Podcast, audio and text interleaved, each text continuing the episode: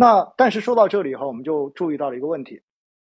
因为这说起来哈，我觉得星空液化跟原油还是挺有缘的。为什么呢？在二零二零年星空液化刚刚开始做的前几期的时候呢，刚刚好，因为当时就是三月份跟四月份的时候，二零二零年的应该四月份，然后在那段时间呢，实际上国际的原油价格是出现了暴跌。而且呢，甚至于有一些衍生品的这些产品，对吧？在国内的都出现了不但把本金亏完，可能到最后还倒欠机构钱的这样子的情形。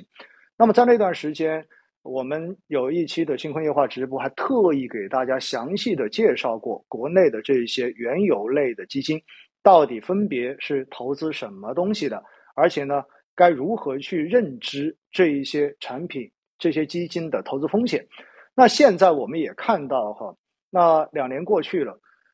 基本上这个事情又倒过来了。为什么倒过来呢？因为在过去的这段时间，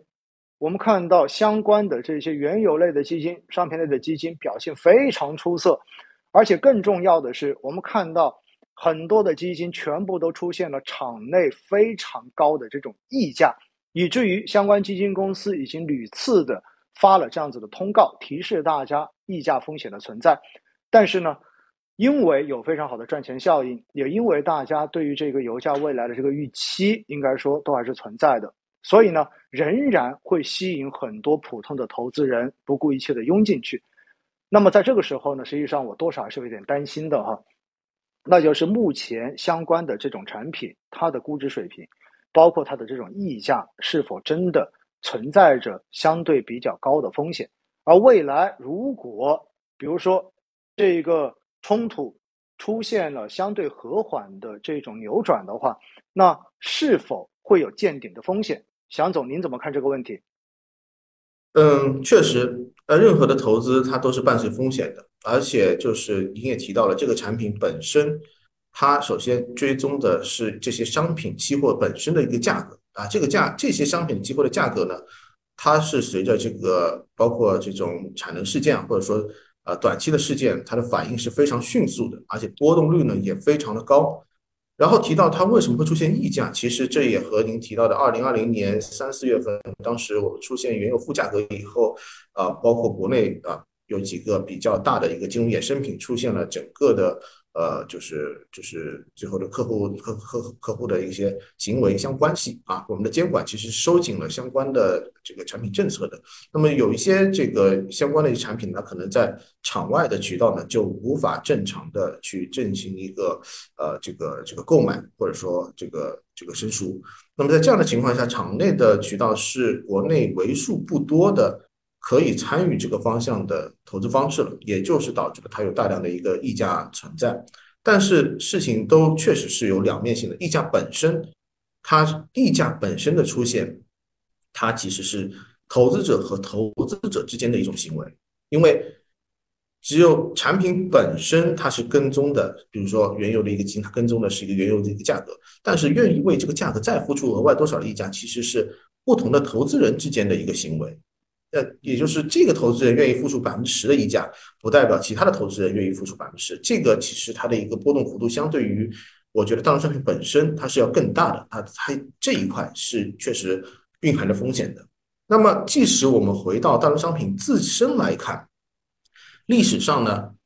大多数的事件性的因素对于商品这个市场的一个扰动呢，一般都偏向于比较短的这么一个层面，而且呢，它基本上都出现一个是。脉冲式的一个影响，那么如果事情整体的归于平静之后，那么短期的风险溢价一般来说确实是有所回落的。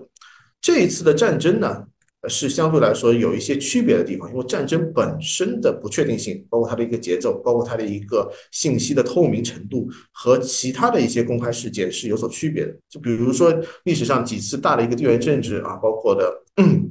英国脱欧啊，包括的这个。呃，这个这个之前的俄罗斯呃，这个呃美国美国的一个总统大选等等，它都是有确切的时间表的。就是虽然它影响很重要，但是发生了就是发生了。但是战争不一样，战争它一直在按照自身的节奏变化，而且这个节奏可能由于双方的博弈，未来会怎么样也不清楚，所以它的影响时间会相对的更长一些。那么即使从都是战争的角度上来说，这次的战争毕竟有俄罗斯作为联合国五常之一的国家来下亲自下场，这个它的一个战争的一个烈度以及性质，应该来说是过往三十年的地缘政治事件里面最为严重的一次啊，也不为过。我个人觉得确实是这么样的一个情况。所以在战争的信，而且战争的信息本身，它也是一个。双方博弈的一个很重要的因素啊我们可以看到，啊，很多时候就是乌克兰和俄罗斯双方，它都有自己的对外公布的这个信息，而且还经常打架，因为这就是传说中的一个战争迷雾嘛，对吧？就是没有在局外人是很难看清战争本身它的一个一个一个具体发生了什么，还有一个走向是什么。因此，在现在的情况下，市场对于大宗商品的定价呢，它也是阶梯式的，就是说看到了什么，我们就定一个什么价，所以。目前的一个定价呢，是基于我们在就是宏观判断上有一个中期比较相对确定性高的，就比如说俄罗斯它有四百六十万桶的出口量，我们先按照现在节奏先预测它 损失一半啊，损失一半，那么大概得出了会溢价三十万，呃呃呃，打就是就是三十美元每桶，但是未来会达到什么样，市场确实会不断的去进行一个一个一个一个修正，这个是对于商品来说是一个比较。大的一个短期的风险，我们只能觉得在不确定中寻找相对的确定性是什么呢？就是说，去掉了短期的战争冲击之后，前面也提到了资源品本身，它还受到